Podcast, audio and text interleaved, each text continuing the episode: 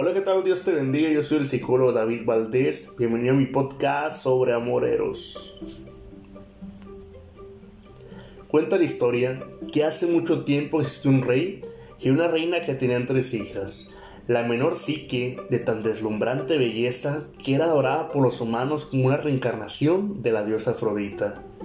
La diosa, celosa de la belleza de la mortal Psique, pues los hombres estaban abandonando sus altares para adorar en su lugar a una simple mujer.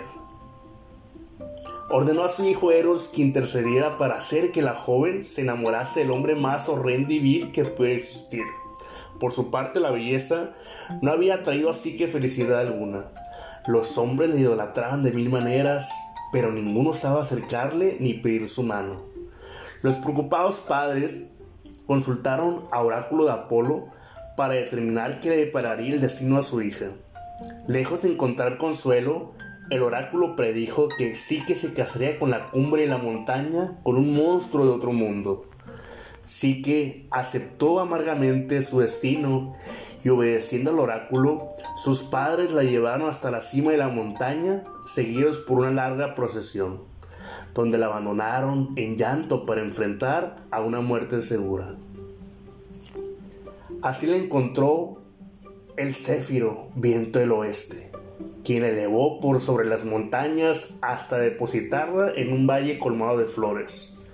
Al despertar, que se internó en el bosque cercano, siguiendo el sonido del agua, lo que encontró fue un hermoso palacio de indescriptible lujo y belleza, y voces sin cuerpo susurrando que el palacio le pertenecía y que todos estaban allí para servirla. Esa noche, mientras yacía en la oscuridad de su nueva alcoba, un desconocido la visitó para hacerla su esposa. Su voz era suave y amable, pero él no se dejaba ver a la luz del día, lo cual despertaba la curiosidad de Psique,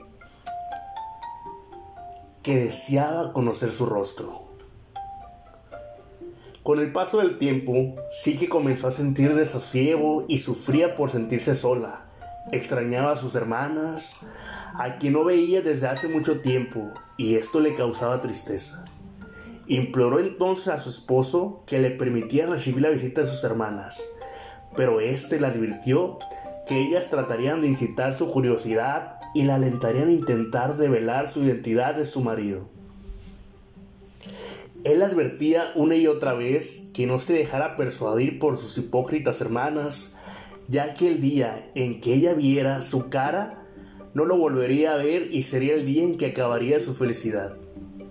Finalmente, Eros cedió ante las intensas y apasionadas súplicas de Psique y pidió al viento Céfiro que acercara a las hermanas al palacio.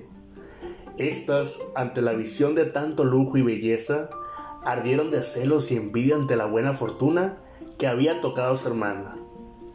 Secretamente, cada una de ellas comenzó a desmerecer lo que a ellas mismas les había tocado en suerte, sus ancianos maridos, sus mezquinas riquezas.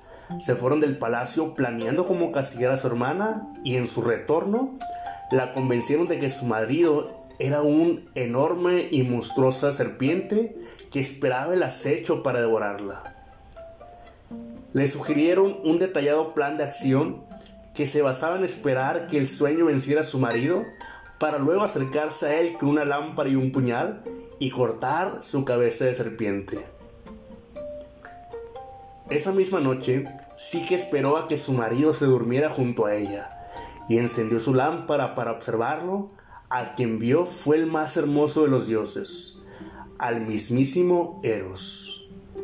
El cuchillo cayó de sus manos y mientras observaba extasiadamente esa imagen gloriosa, una gota de aceite proveniente de la lámpara cayó en el hombro de Eros. Este despertó y librándose el brazo y los lamentos de Psique, expresó su decepción por la traición de Psique a su amor. Le contó que él mismo desobedeció las órdenes de su propia madre al enamorarse de ella, pero que ya todo estaba arruinado y así desplegó sus alas y se fue. Sí que comienza entonces una búsqueda desesperada para encontrar a Eros que culmina en su llegada al templo de Afrodita. Esta, llena de ira y deseos de venganza, Rasga las vestiduras de Psique y le encomienda tareas imposibles como clasificar miriadas de semillas distintas. Psique recibe ayuda de distintos dioses y fuerzas de la naturaleza que hacen posible que complete estos desafíos.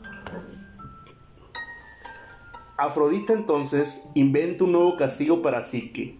Ella debería internarse en mundo subterráneo que buscaba de Persefone, reina de los infiernos para rogarle que le diera un poco de su belleza dentro de un cofre. Sorteando varias dificultades, Seiki cumple con la tarea y comienza su viaje de vuelta hacia la luz. En el camino cae presa nuevamente la curiosidad, atraída por la curiosidad y el deseo, a su amado adornándose de belleza divina. Abre el cofre e inmediatamente cae en un sueño mórbido.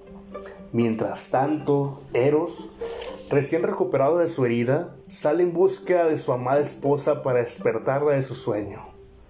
Luego se dirige a visitar a Zeus para rogar al dios que tuviera compasión de Psique y le hiciera inmortal para que pudiera vivir con él en los cielos. Zeus se compadeció de Eros y apaciguó a Afrodita diciéndole que sería un casamiento digno de su hijo. Así es que ordenó el casamiento de Eros y Psique, que duraría para siempre.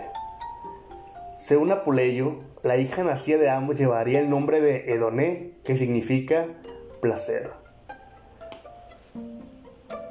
Eros era un dios relacionado con la lujuria, el amor y el sexo, que también era venerado como un dios de la fertilidad. De su nombre vino la raíz de las palabras tales como erotismo, erótico, palabras que se asocian a conceptos similares al dios. Los romanos cambiaron el nombre de Eros por Cupido.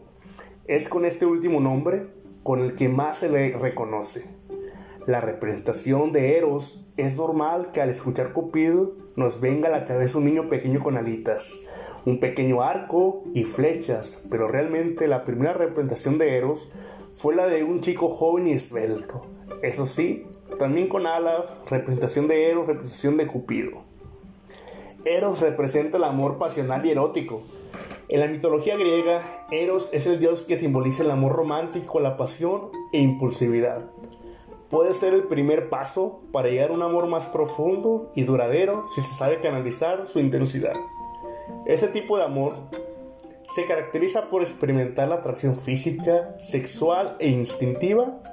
Se relaciona con el amor efímero, el que se genera al principio de la relación idealiza el momento mezclando el deseo y atracción sexual. El amor eros, al ser altamente impulsivo y carnal, puede conllevar a las infidelidades. Recuerda que yo soy el psicólogo David Valdés, espero que hayas disfrutado mi podcast sobre amor eros y que tengas una vida ricamente bendecida.